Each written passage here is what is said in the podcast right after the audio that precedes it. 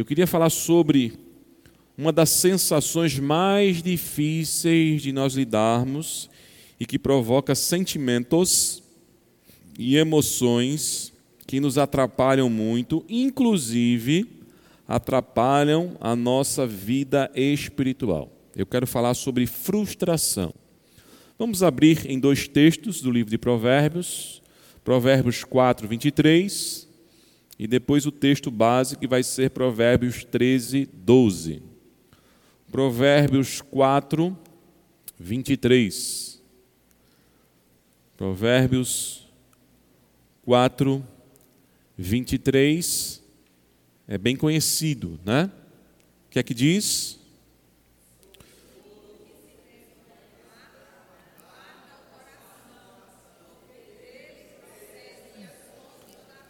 Dá para melhorar, meus irmãos. Vamos lá? Sobre tudo que se deve guardar, guarda o coração, porque dele procedem as fontes da vida. Agora, Provérbios 13, 12. Provérbios 13, 12. E aí, especificamente a partir desse provérbio, nós vamos falar sobre frustração. O que é que diz? A esperança que se adia faz adoecer o coração, mas o desejo cumprido é a árvore de vida. Vamos orar mais uma vez? Senhor Jesus, obrigado, Senhor, pela tua palavra. E porque nós temos o privilégio, o acesso de tê-la, de estudá-la, de meditar, Senhor, na tua santa lei. Espírito Santo de Deus, nós precisamos da tua direção, da tua iluminação, do esclarecimento que só tu podes fazer ao nosso entendimento. Abre os olhos do nosso coração para que possamos contemplar mais uma vez as maravilhas da tua lei. Em nome de Jesus. Amém. Quando Salomão fala, irmãos, em Provérbios 4, 23, sobre guardarmos a coisa mais importante que nós temos, que é o nosso coração, nós precisamos entender que a Bíblia, quando fala sobre o coração, que é um órgão físico, mas que representa a nossa vida imaterial. O ser humano, irmãos, para entender aquilo que ele não vê, aquilo que, ele, aquilo que não lhe é concreto, palpável, ele precisa do simbólico, a gente precisa simbolizar. Por isso que nós fazemos comparações. Quando a gente fala do coração, nós não estamos falando do órgão propriamente dito. Nós não estamos aqui, irmãos, para fazer um tratado cardiológico e para expor, até porque eu não tenho nenhum domínio sobre o assunto, deveria ser um médico para falar a respeito do coração. Mas quando a Bíblia fala sobre o coração, irmãos, está falando sobre a vida interior a nossa vida imaterial. E aí existem três dimensões dessa vida interior, dessa vida imaterial: os nossos pensamentos, os nossos sentimentos e os nossos desejos. Eles compõem então aquilo que a Bíblia diz coração. De acordo com cada contexto que estiver a expressão coração, é que nós vamos então entender para que dimensão dessa vida interior a palavra do Senhor está dizendo que nós devemos guardar. Salomão, quando diz guarda o teu coração, a palavra no original hebraico é coloca uma guarda, coloca uma proteção. Guardar o coração, irmãos, na linguagem aqui que Salomão está trazendo, é protegê-lo. E não há proteção mais eficaz para lidarmos com os nossos pensamentos para lidarmos com os nossos desejos e para lidarmos com os nossos sentimentos do que a palavra de Deus. Por isso que no, o salmista, no Salmo 119, ele declarou: Guardei a tua palavra no meu coração. Especificamente, aí o salmista está falando da mente. Ele está falando que no momento em que ele tinha que tomar decisões, no momento em que ele estava diante de tentações, o que é que vinha à mente dele como proteção? A palavra de Deus.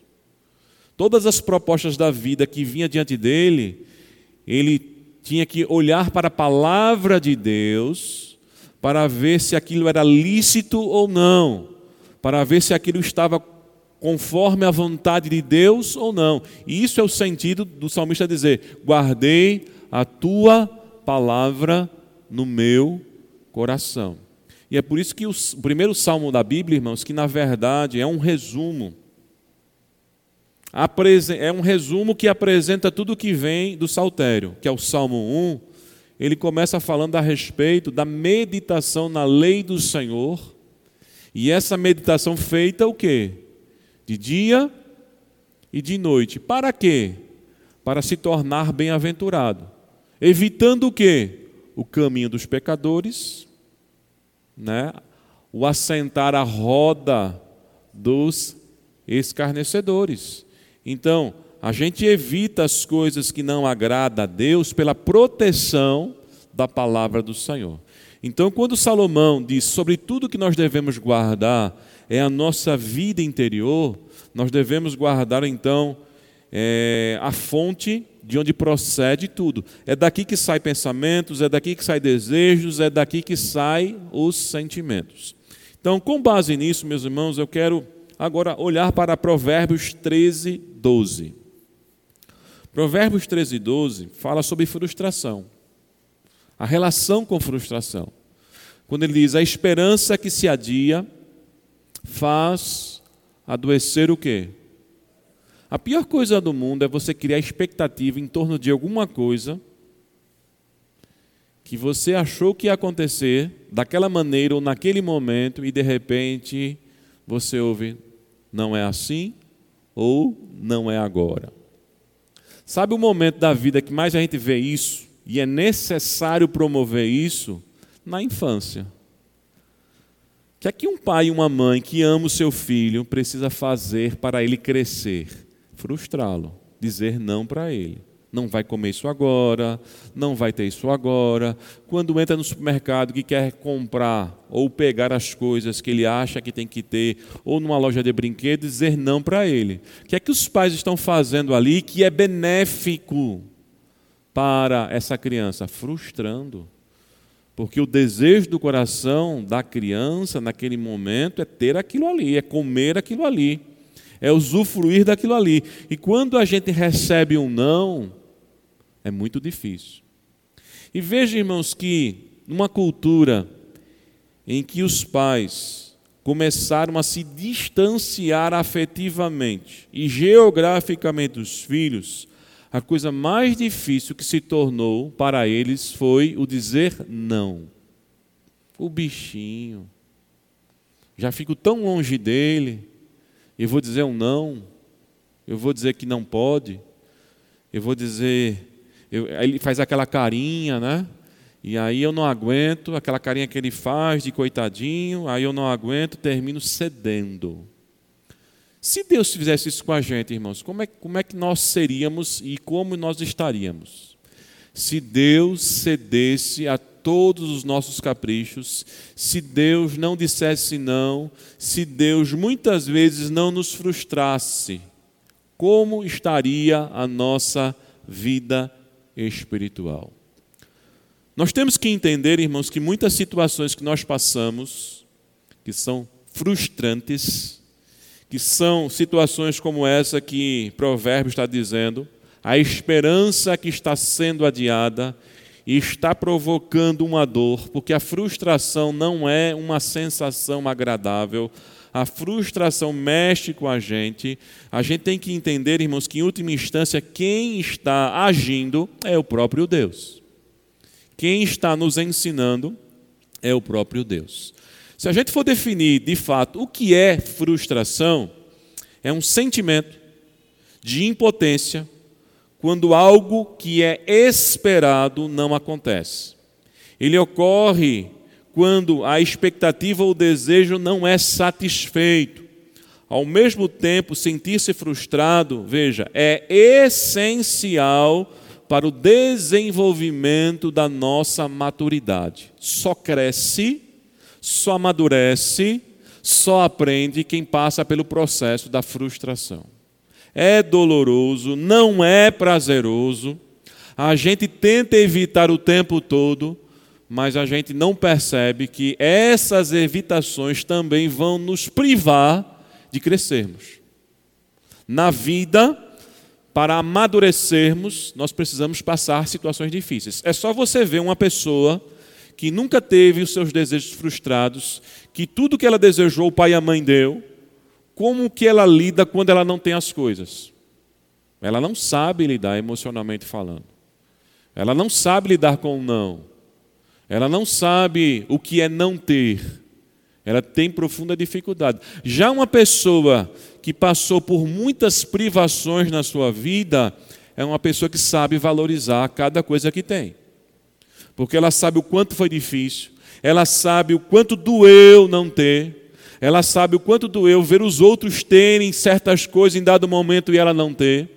O quanto doía para ela ver as pessoas viajarem e ela não poder viajar.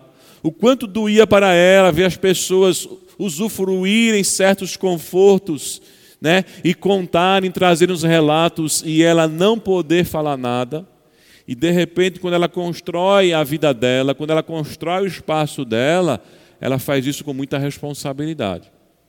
Ela faz isso sabendo valorizar cada conquista, cada situação que passou. A frustração, meus amados irmãos, ela, em primeiro lugar, pode vir de uma promessa real que não se concretizou. E diante disso, existem duas razões para que a promessa real, ou seja, algo que foi de fato prometido, não acontecer. A primeira razão é, de, é que quem prometeu nos enganou. Quem prometeu apenas nos, nos iludiu. Quem já não passou por isso? E se esforçar, correr atrás, confiar que aquilo que você estava fazendo ia ter uma recompensa e no final a pessoa nem lembra de você, deu as costas, foi-se embora. Acontece muito no meio político. Eu já vi muitas pessoas se frustrarem por trabalharem. Ah, vou, vou, vou eleger fulano de tal, é meu político. Aí fala com um, fala com outro, né, arranja voto, e quando a pessoa é eleita, nem lembra do nome dele. Uma vez, um certo político, que pela primeira vez ele estava se candidatando, ele já ganhou várias vezes, ainda hoje exerce um mandato, mas a primeira vez que ele estava concorrendo era a véspera da eleição dele, e ele chegou para mim muito desesperado, dizendo: Pastor, me ajude, porque eu não tenho dinheiro, eu não tenho mais recursos de panfletagem, eu não sei mais o que fazer. Aí eu disse a ele: olha, se Deus vai abrir, essa porta, você vai entrar. Caso contrário, coloque a sua vida nas mãos do Senhor. E ele ganhou. Na reeleição dele, ele ganhou melhor ainda. E aí alguém havia me dito, que era próximo a essa pessoa, que o pai dele havia falecido. E eu liguei para ele para trazer uma palavra de conforto e consolo. Ele associando, porque ele tinha sido reeleito, que eu estava ligando para ele para cobrar alguma coisa, para ter algum benefício. E aí, essa pessoa que era próxima a ele deu um telefone que era reservado, que ninguém tinha. Quando eu liguei, ele já estranhou, porque eu tinha a linha. E ele já foi dizendo: O que é que você quer? Ele não falou nem a paz do Senhor, pastor. Ele já foi, o que é que você quer? Aí você já percebe o tom da voz, né? Eu fez nada, apenas estou ligando porque eu soube que seu pai faleceu e quero dar os meus sentimentos. Ah, tá. E desligou o telefone na minha cara. Agora imagine, irmãos, você criar expectativa em torno de uma pessoa que outrora estava pedindo ajuda para você. Já, essa mesma pessoa já chegou até aqui na igreja a pedir oferta porque ele passava fome, mas depois não lembra nem o nome do seu nome. Trata, o que é que você quer? Então, meus irmãos, no contexto humano, muitas pessoas fazem promessas, podem cumprir suas promessas, mas nem sempre cumprem. Acontece muito com o prestador de serviço, né?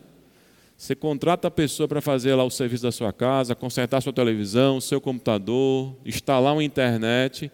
A propaganda é maravilhosa, né? Para te conquistar, para te pegar, para te capturar, mas na hora do serviço, aquilo que foi prometido não é cumprido. Não se concretiza. Às vezes nós vemos isso também em relacionamentos. Pessoas que prometem amar, pessoas que prometem estar com você, pessoas que choram e, diz, e, dizem que vão estar com você em todos os momentos, no momento que mais se precisa, essa pessoa nem o telefone atende, pode atender, mas não querem ter dor de cabeça. E infelizmente, irmãos, às vezes esse tipo de frustração de pessoas que cumprem ou prometem e não cumprem, acontece dentro da igreja. Dentro da igreja. Eu me lembro de um pastor que ele tinha um cargo muito importante público e que quando ele estava na igreja ele prometia emprego para todo mundo. Está empregado? Chegava para os irmãos da igreja desempregado, o irmão, tô não, pastor. Vá lá, passe lá que eu vou arranjar um negócio para você. Aí quando era na semana que o irmão ia lá, ele dizia, eu? Eu prometi alguma coisa? E aí você viu, irmãos, que era aquela questão da política da boa vizinhança, né? o discurso bonito, mas na verdade cumprir de maneira alguma. Mas existe, irmãos, uma outra forma de nós nos frustrarmos.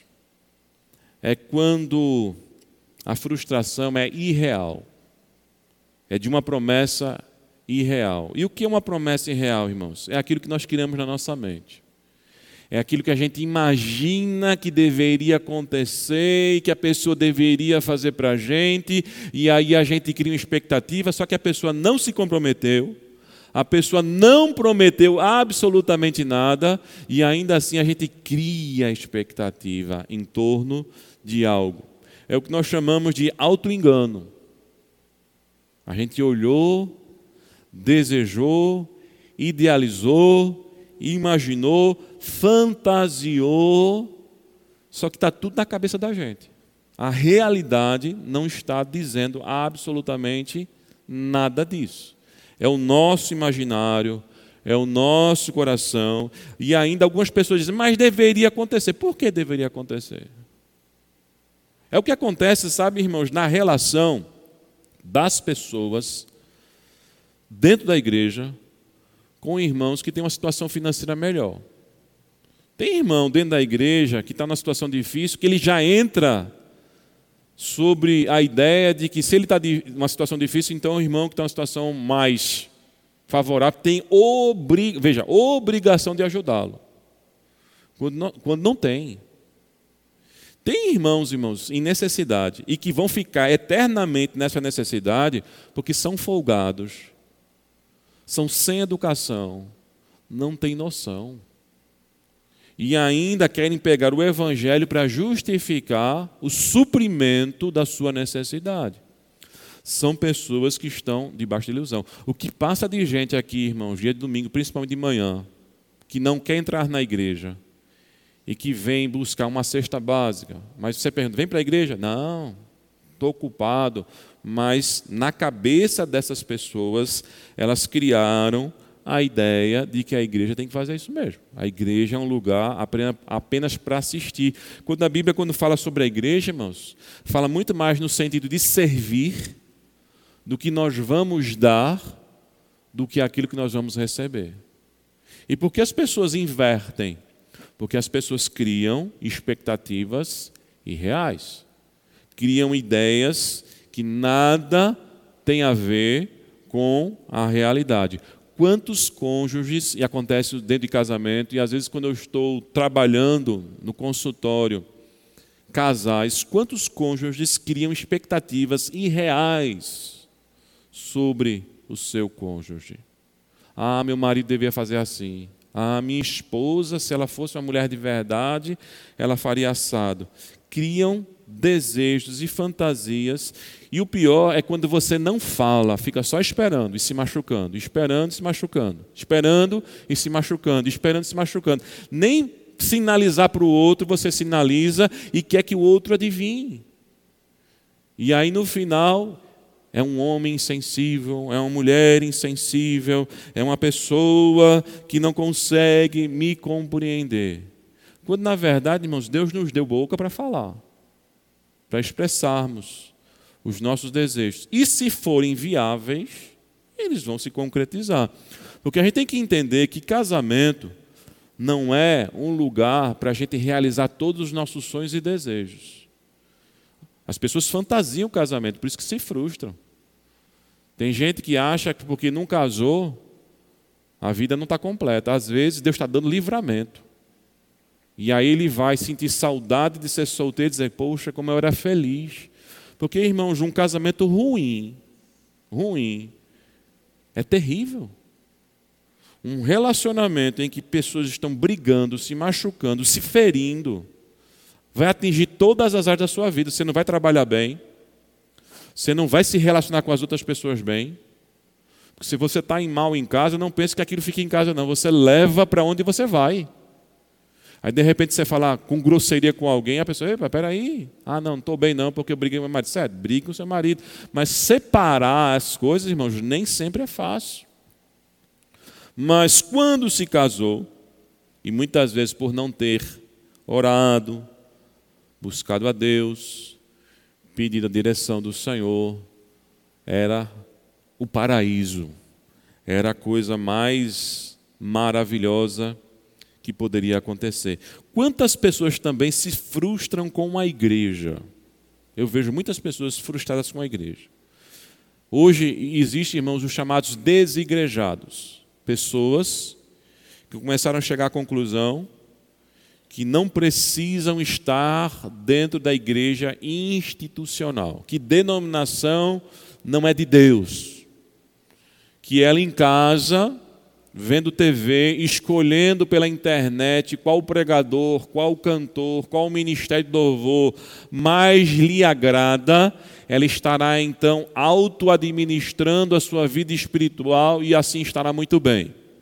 A Bíblia é clara, o autor dos Hebreus nos afirma que nós não podemos deixar de congregar. Nós não podemos abandonar a Assembleia dos Santos.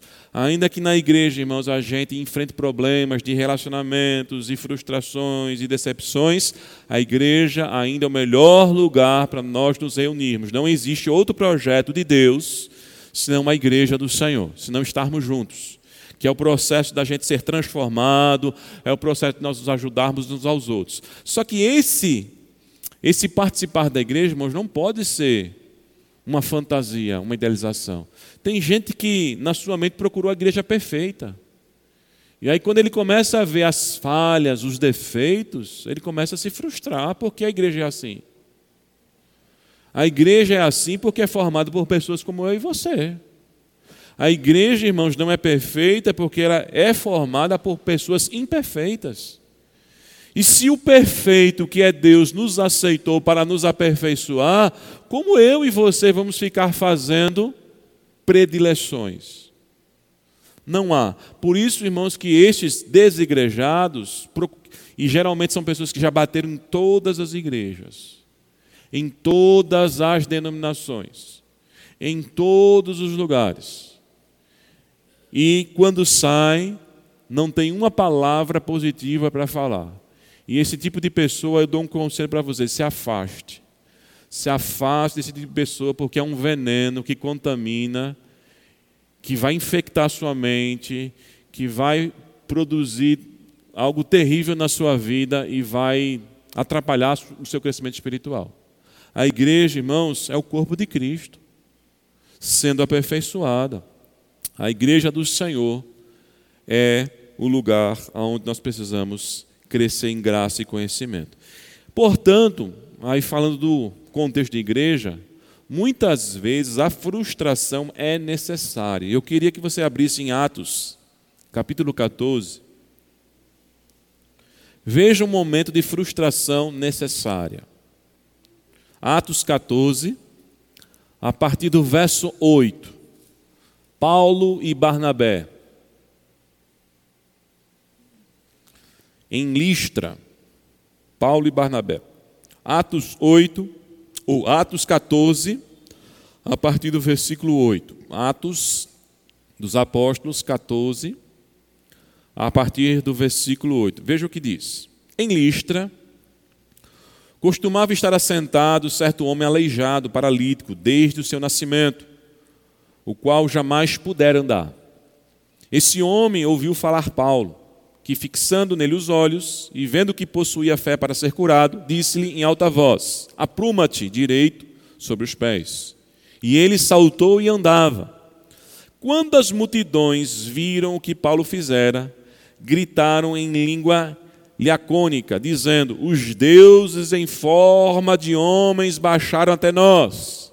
A Barnabé chamaram Júpiter e a Paulo Mercúrio, porque era este o principal portador da palavra.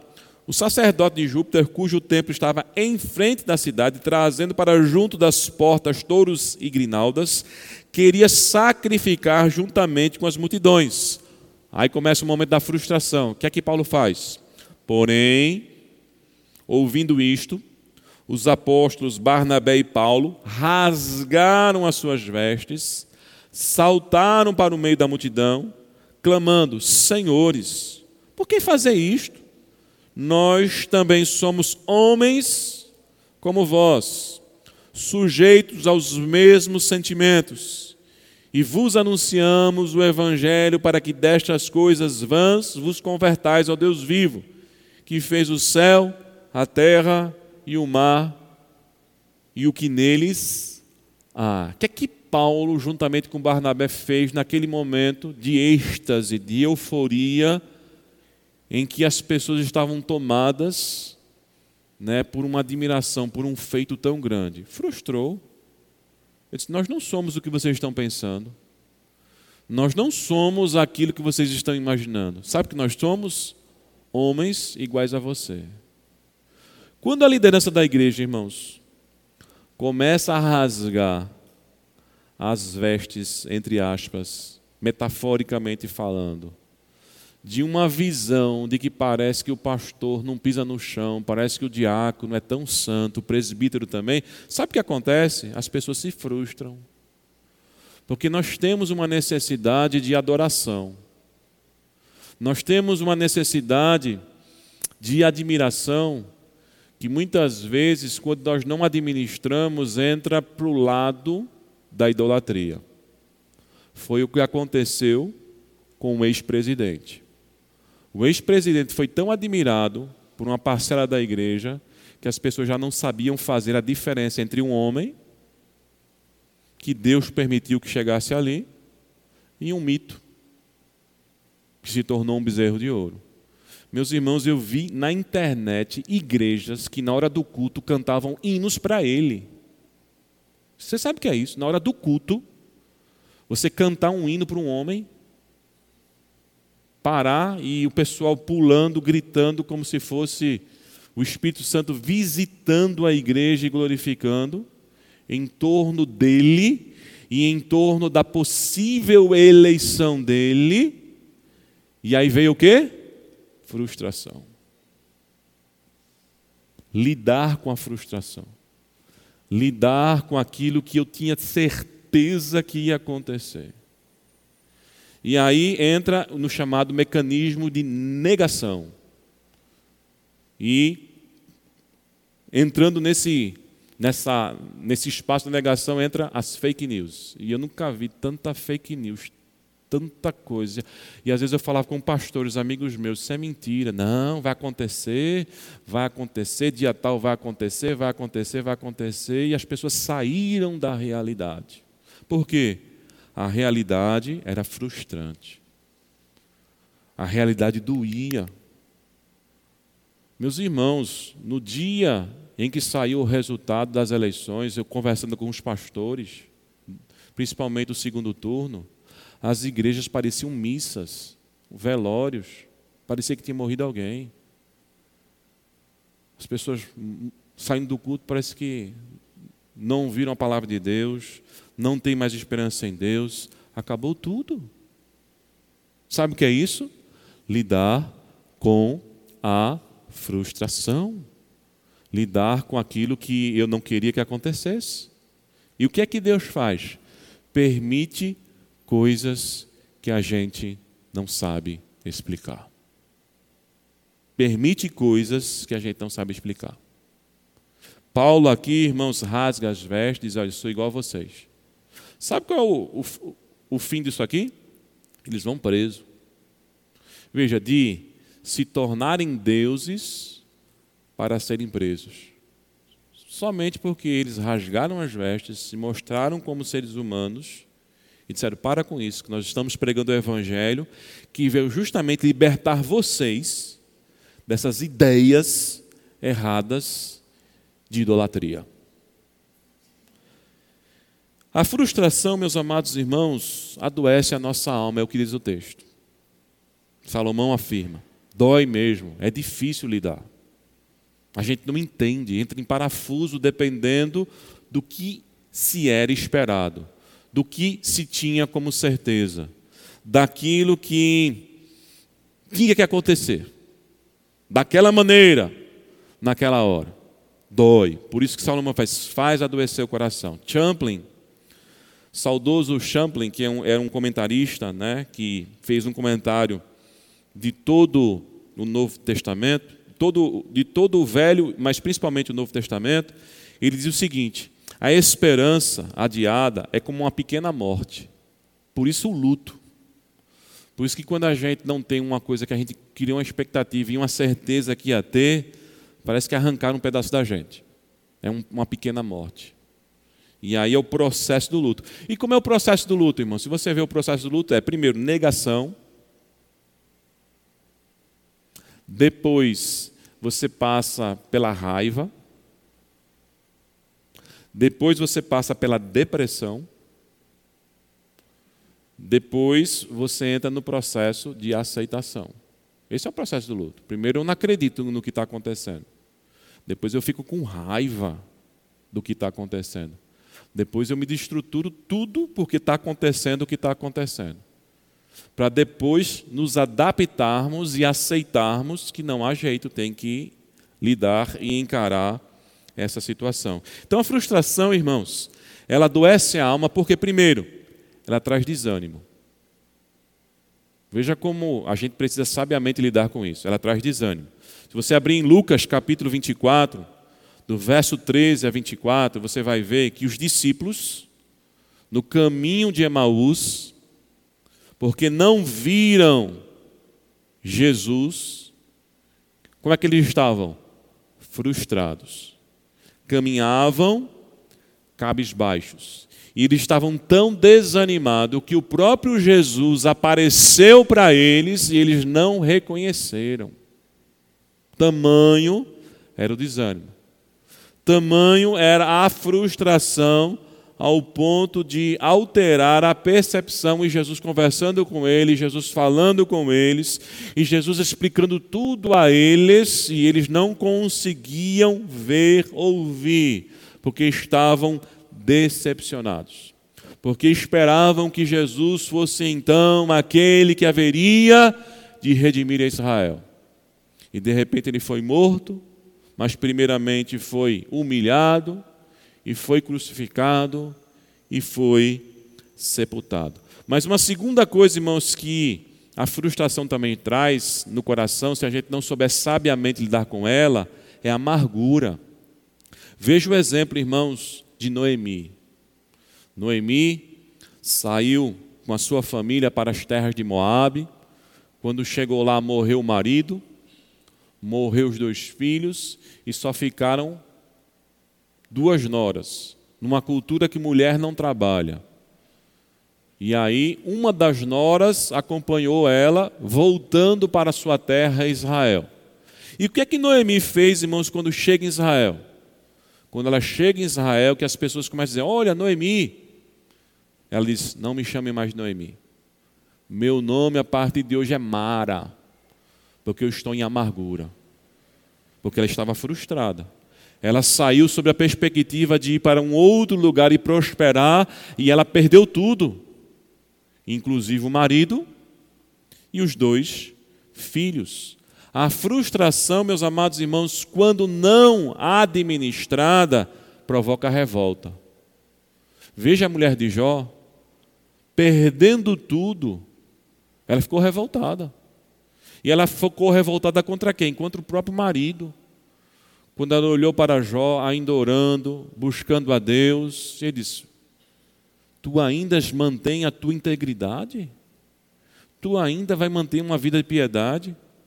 Estás perdendo tudo e ainda vai buscar a Deus? Amaldiçoa este Deus e morre. Porque a única coisa que está te faltando é morrer. Você perdeu tudo, já perdeu, a gente está falido, perdemos os filhos, você está doente e ainda mantens essa fé e essa integridade. Ela estava revoltada.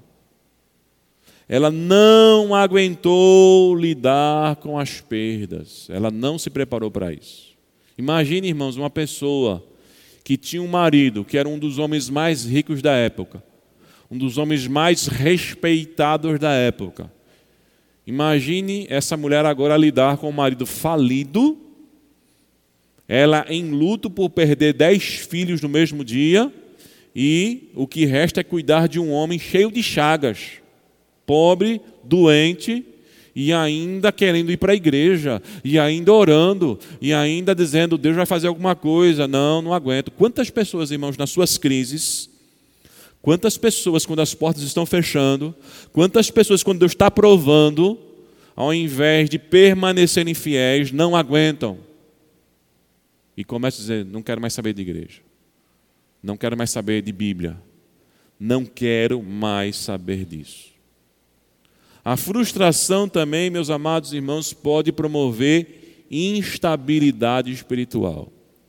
Olha para Asaf, Salmo 73, quando ele vai dizer: Os meus pés quase tropeçaram, porque eu comecei a olhar para o ímpio e a vida do ímpio e as maldades que ele fazia e comparar com a minha vida de santidade, de busca, de integridade, e de repente eu olho para o ímpio, ele está prosperando.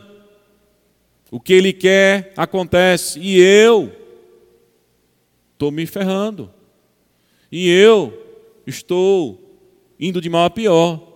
E aí Asaf começa a dizer: parece que inutilmente eu guardei o meu coração na inocência, na pureza no caminho correto. Irmãos, quando a gente está vivendo inversões de valores, e você chega no trabalho, chega na sua casa e você faz as coisas todas corretas e dá tudo errado para você, e as pessoas fazendo tudo errado, dando tudo certo para elas, como lidar com isso? O camarada faz tudo errado, o camarada é trapaceiro, o camarada é enrolão e está bem. E eu fui falar a verdade, me dei mal. Como lidar com isso? Como permanecer firme diante do Senhor? Na frustração também, irmãos, ao desejo de achar um culpado. Tem gente que nas suas frustrações quer achar um culpado, eleger um culpado. A Bíblia diz que Davi, com seus homens, quando foram ajudar, tentar ajudar os filisteus, e os filisteus disseram: Não queremos a sua ajuda, não confiamos em você. Davi estava abrigado no território de Ziklag, que era território dos filisteus, porque estava fugindo da fúria de Saul. E quando ele volta para o lugar onde ele estava, o que é que ele encontra? As casas queimadas, os bens saqueados, as mulheres e os filhos sequestrados. E a Bíblia diz que eles choraram até não ter mais força. E no final, os homens começam a dizer: a culpa é sua, Davi. Onde você nos meteu? Quantas pessoas, irmãos, não fazem isso? Nas suas frustrações, elas não sabem lidar. Aí culpa o marido, culpa o chefe no trabalho, culpa a igreja, culpa o pastor, mas ela nunca faz uma autorreflexão para ver aonde ela está contribuindo para aquele erro para aquela dor. Mas o inferno, como já dizia Paul Sartre, né, o filósofo, é sempre os outros. A culpa da minha vida não dar certa está fora de mim e não em mim. E tem gente, irmãos, que vai viver essa vida de se vitimizar. E a pior coisa do mundo é quando a gente se coloca na condição de vítima. Você fala com a pessoa, não, é porque o meu marido, você não sabe que é o meu marido, meu filho, meu filho é a pior pessoa do mundo, eu sofro demais. Aí quando você vai ver, a pessoa tem tudo, tem as coisas, mas não sabe agradecer. Ah, meu trabalho é ruim. Quantas vezes você está reclamando do seu trabalho, mas tem gente que queria ter um emprego, queria ter o dinheirinho para receber ali no final do mês e ter o pão sobre a mesa. Por isso, meus amados irmãos, que frustração é um sentimento que quando a gente não sabe administrar, arrebenta com a vida da gente. Alguém já disse que a vida, que na vida, melhor dizendo, é mais fácil culpar alguém por uma frustração do que buscar uma solução. O que é que Davi fez, irmãos? Quando os homens ali o culpavam e estavam ameaçando apedrejá-lo. A Bíblia diz que Davi se fortaleceu no Senhor, se levantou e foi resolver o problema. Foi orar. Senhor, como é que é a situação? O Senhor vai me dar, vou atrás, vou perseguir, a gente vai achar. E a Bíblia diz que Deus deu direção. Não ficou se vitimizando, não ficou se lamuriando, não ficou colocando a culpa a ninguém. Buscou a presença do Senhor. E é isso que a gente tem que fazer, meus irmãos. Não há melhor coisa do que buscarmos a presença de Deus para lidarmos com as frustrações. E esse é o último ponto que eu quero refletir com os irmãos nesta noite. Como devemos lidar com as frustrações? De três maneiras. Primeiro, sabendo como investir um dos bens mais preciosos que Deus nos deu. Sabe qual foi o bem mais precioso que Deus te deu? Um dos bens mais preciosos que Deus te deu? Esperança. A gente, irmãos, só acredita que as coisas mudam, vão mudar na vida da gente porque a gente tem esperança. A gente está passando uma coisa difícil hoje, mas não, mas amanhã vai dar certo. É por isso que a gente acorda e vai trabalhar. É por isso que a gente dorme e descansa, porque amanhã a gente resolve. Quem foi que nos deu essa capacidade de aguardar algo melhor no futuro? O próprio Deus. O problema, irmãos, é onde nós colocamos a nossa esperança. Quando a gente coloca a nossa esperança nas coisas erradas, aí sim a possibilidade muito grande de frustração. Porque a esperança, irmãos, é uma expectativa. E o excesso dessa expectativa, alguém já disse que o excesso de expectativa é o caminho mais curto para a frustração. Quando eu espero muito de algo que pode falhar, eu estou confiando em algo que, vai, que poderá me frustrar. É por isso que o profeta Jeremias, sendo usado por Deus, declarou: Maldito o homem que confia o quê? No homem. A gente acha que aquele texto é alguém confiando num outro. O profeta está dizendo: vocês estão confiando nas próprias forças. Lembra o que Deus disse para a nação de Israel quando ela estava prestes a entrar na terra prometida, lá em Deuteronômio? Deus disse para através de Moisés: "Quando entrares na terra, não diga que foi o meu braço forte que deu a terra, mas reconheça que foi o Senhor. Reconheça que a mão do Senhor está afastando os povos cananeus para vocês entrarem. Porque quem são vocês diante dos povos cananeus? Sabe quem eles eram? exatamente aquilo que os dez espias viram. Quando os dez espias foram espiar a terra, os doze mais dez olharam e olha, nós somos, nós somos para a terra, a gente viu gigante. E nós somos aos olhos deles como gafanhotos. Israel era exatamente isso, gafanhotos. Mas Josué e Caleb fez, epa, para aí. Vamos subir. Porque certamente Deus vai nos dar essa terra. Josué, veja, Caleb, quando gritou no meio do povo, não, não disse que não era gafanhoto. Ele disse: tá bom, mas nós temos um Deus que é poderoso para fazer milagre. E é nesse Deus que nós confiamos. E Ele jamais vai nos frustrar. Por isso, irmãos, que no final, quando Josué fez a convocação da nação de Israel, o povo já estava praticamente todo assentado. Ele diz: Veja, nenhuma só de todas as promessas que o Senhor deu falhou. Ou seja, Deus nunca nos frustrou. E você já parou para pensar, irmãos, que a pessoa que nunca nos frustrou é a pessoa que a gente tem mais dificuldade de confiar? Já parou para pensar nisso? Porque, irmãos, tudo o que existe nesse mundo, que a gente coloca a nossa esperança, que a gente coloca a nossa confiança, a gente corre o risco de se frustrar. Se a gente colocar a esperança no dinheiro, o dinheiro pode desaparecer. Se a gente colocar a esperança na nossa saúde, ela vai desaparecer. Se a gente colocar a esperança nas pessoas que estão ao nosso redor, elas podem falar com a gente. A gente vive colocando a nossa confiança e criando esperança em coisas que não vão dar essa resposta. Muitas vezes não vão dar essa resposta. Mas aquele que nunca falhou, nós temos dificuldade. Temos dificuldades de confiar. Veja, irmãos, que esse elemento que Deus nos deu, que é um dos bens mais preciosos hoje no mundo, é aquilo que mais é aguçado. A gente vive num mundo, irmãos, em que o que mais se vende é ilusão. Veja o que a mídia faz para que você compre um produto. Ela revela como é o produto? Não. Ela lhe ilude. A primeira coisa que começa uma propaganda é a seguinte: a primeira frase de uma propaganda é muito comum. Chegou o que faltava na sua vida. Quem disse que faltava isso? Me diz. Mas ela não pode dizer, ó, isso aqui é um produto tal, né? Compre isso aqui. Ela tem que dizer, olha, você está precisando disso, porque a sua vida só vai ter sentido quando você tiver disso. Cria-se um valor na cabeça da pessoa para ela consumir um produto.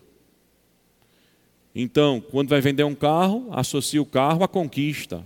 Geralmente, carro está associado ao público masculino. Aí coloca uma mulher, coloca uma cerveja, coloca futebol, que é o que? Poxa, se eu tiver um carro, esse carro aqui, as mulheres vão olhar para mim, eu vou me sentir um jogador importante.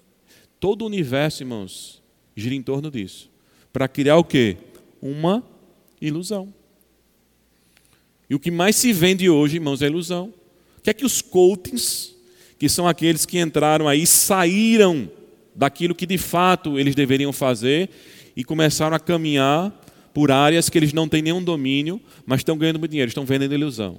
Você vai para uma palestra, o cara vai dizer, vamos mudar sua vida, você vai ficar rico. Ele mesmo não é rico, mas ele vai fazer você rico. Você olha para a vida dele, não é milionário, mas vai estar tá dizendo que vai fazer você milionário, aí você está acreditando. Lembra daquelas. Quem é mais antigo, lembra meu sogro, eu fui uma vez com meu sogro, daquelas palestras de pirâmide, né? Emui, Herbalife, né? Você ia para uma palestra daquela, irmãos. Você sentava lá, o cara colocava logo um vídeo de um, de um iate. Assim, ó, aí você entrava assim, tinha um iate.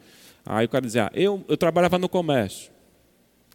Ganhava dois salários no comércio, mas hoje eu tenho esse iate aqui, ó.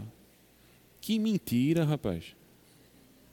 E o povo, e no meio do auditório, eles colocavam pessoas que já eram combinadas e as pessoas ficavam, poxa, olha para aí, eu vou entrar nessa, tu não vai entrar não? Já tinha gente no auditório promovendo essa euforia emocional para a pessoa sair do senso crítico e não ver que não tem lógica e a pessoa então ser capturada emocionalmente e, e, e assinar. Teve um parente nosso aí que entrou nesse negócio de pirâmide e aí disse, ó, oh, para mim e para minha esposa. Aí disse, do jeito que vocês são, a influência que vocês têm, em três meses vocês vão estar ganhando 100 mil por mês. Eu, dano, 100 mil reais por mês. Seis meses. Se você entrar nesse projeto, 100 mil por mês. Você vai ganhar rapidinho, rapidinho, em três meses. Meu irmão, está vendo que isso é ilusão. Mas é o que mais se vende, irmãos. E as pessoas precisam acreditar em fantasias, como eu falo, o mundo político, até dentro de igrejas, irmãos, até o mundo religioso está assim. Quantas igrejas vendem ilusões? Você vai lá. Quer ver uma coisa, irmãos, que é. Eu não estou dizendo que é errado, mas que termina sendo um mundo de ilusão, é quando você vai escolher uma igreja através da internet. Aí você vai ver lá a igreja, o culto da igreja, o som perfeito, o pastor bem vestido, a forma de falar, que são as chamadas hoje as igrejas é, sensitivas, as igrejas que tra... tem uma expressão em inglês que eu esqueci agora, são as igrejas que trabalham as emoções, da qual a sua grande mentora é uma igreja que internacionalmente ficou conhecida, que eu gostava muito dos louvores dela, mas depois que você descobre o que está por trás, você se decepciona, você se frustra. Que foi a Hillsong. A Hillsong foi uma igreja, irmãos, que começou lá na Inglaterra, lá na, na Austrália, e hoje as igrejas estão nessa cultura sensitiva. Aquela cultura que você chega na igreja, já tem um camarada lá com um cartaz lá na frente assim, ó, aqui você é amado. Tá o menino lá. Tá o jovem, aqui você é amado. Aqui, de fato, você é importante. A pessoa já dá um abraço. Aí você está carente. Né? Brigou com sua mulher. Brigou com seu marido.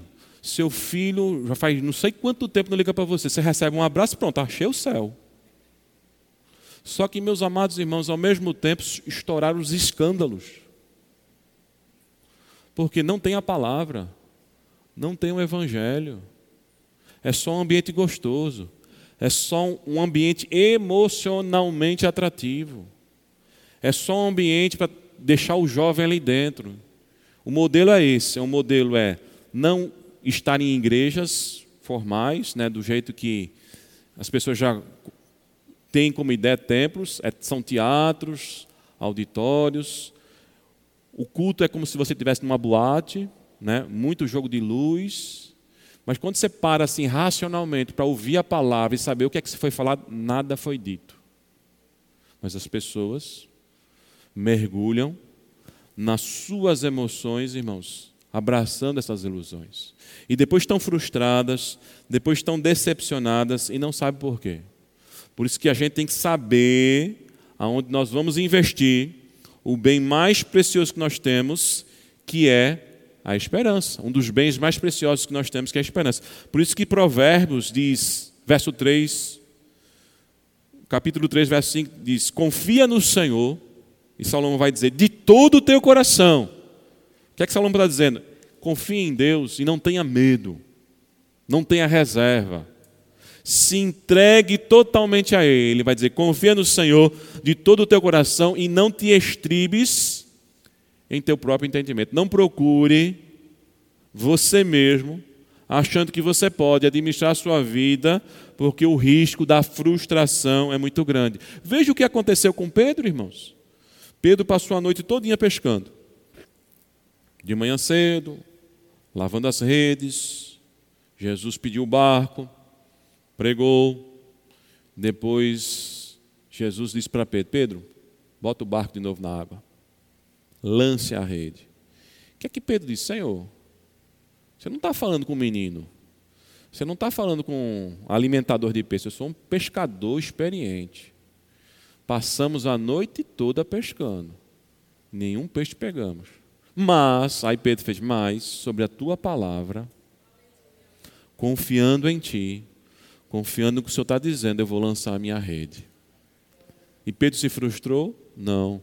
Pedro teve a maior pesca da sua vida, porque ele confiou na palavra do Senhor. É o que Salomão está dizendo aqui. Confia no Senhor de todo o teu coração. Jó, mesmo passando o que estava passando, e mesmo tendo a esposa que tinha, que no momento da sua dor não ajudava em nada, ele disse: Eu sei que o meu redentor vive e por fim ele vai se levantar. Eu vou sair dessa situação. E Jó não pecou contra Deus e Jó não deixou de confiar no Senhor e não foi frustrado. E a segunda coisa, irmãos, para nós encerrarmos, que nós devemos lidar administrar com sabedoria para não sermos sucumbidos pelas frustrações, é, é reconhecer o nosso coração. Primeiro, é sabermos investir a nossa esperança, que é a confiança. Segundo, é reconhecer o nosso coração. O que significa reconhecer o coração, irmãos? Reconhecer que ele é enganoso. É aquilo que eu falei. Nós temos dificuldade de confiar naquilo que de fato é confiável, que é Deus, a Sua palavra e passamos a confiar naquilo que não é confiável, nas coisas desse mundo. Por que a gente faz isso, irmãos? Porque mesmo Deus dando prova de que ele não falha, porque mesmo Deus nos livrando, se a gente olha para trás, quantos livramentos, a gente ainda assim duvida. A gente ainda assim não consegue confiar de todo o nosso coração. Por causa do nosso coração. Por causa daquilo que Jeremias falou. Ele é enganoso. Ele é desesperadamente o quê? Corrupto. A Bíblia diz, irmãos, que o nosso Deus, segundo a sua riqueza e glória, foi o que Paulo afirmou aos filipenses depois de receber uma oferta abençoada do seu sustento, supre cada uma das nossas o quê? Necessidades. E a terceira e última coisa, irmãos, para nós entendermos no lidar com as frustrações com sabedoria, é aprender um princípio tão difícil também de nós aprendermos, que o nosso coração precisa aprender: o princípio do contentamento. É fácil estar contente, é fácil estar satisfeito, irmãos? É fácil ou não? Por que a gente não está satisfeito? Ou nunca consegue estar satisfeito? Você já parou? Vocês já repararam que quanto mais fácil é a situação para a gente, mais a gente fica insatisfeito e não satisfeito. Você já reparou que quanto mais a gente recebe, a gente se torna ingrato e não grato? Já reparou? Tu já reparou que as igrejas que facilitam muito a vida da pessoa se tornam uma igreja que a pessoa mais reclama dela? E as igrejas mais radicais que bota para arrebentar é a igreja que a pessoa não sai dentro dela? Já reparou nisso? Às vezes eu olho assim, irmão, lá na igreja eu não posso isso, não posso isso, não sei. Aí você fala, o que é que está fazendo lá? Não, se eu sair de lá eu estou frito. Mas quando ele fala da igreja, ele traz a, os dez mandamentos ou os dez mil mandamentos do que não pode fazer. Que é um terror. Mas ele sai de lá? Não. Agora, quando está numa igreja que ajuda, que acolhe, que assiste, acha ruim. É de você chegar assim com a cesta básica, a pessoa está passando fome, e a pessoa olha assim, não como essa bolacha não. Essa marca de manteiga também não como não. É o quê, meus irmãos? Você está comendo o vento. E você está fazendo questão de marca. Meus irmãos, nós temos que olhar para o nosso coração e nós temos que aprender aquilo que Paulo disse que aprendeu. Por isso que tendo ou não tendo, ele estava contente. Ele disse: Eu aprendi a viver contente em toda e qualquer situação. E é difícil, meus irmãos.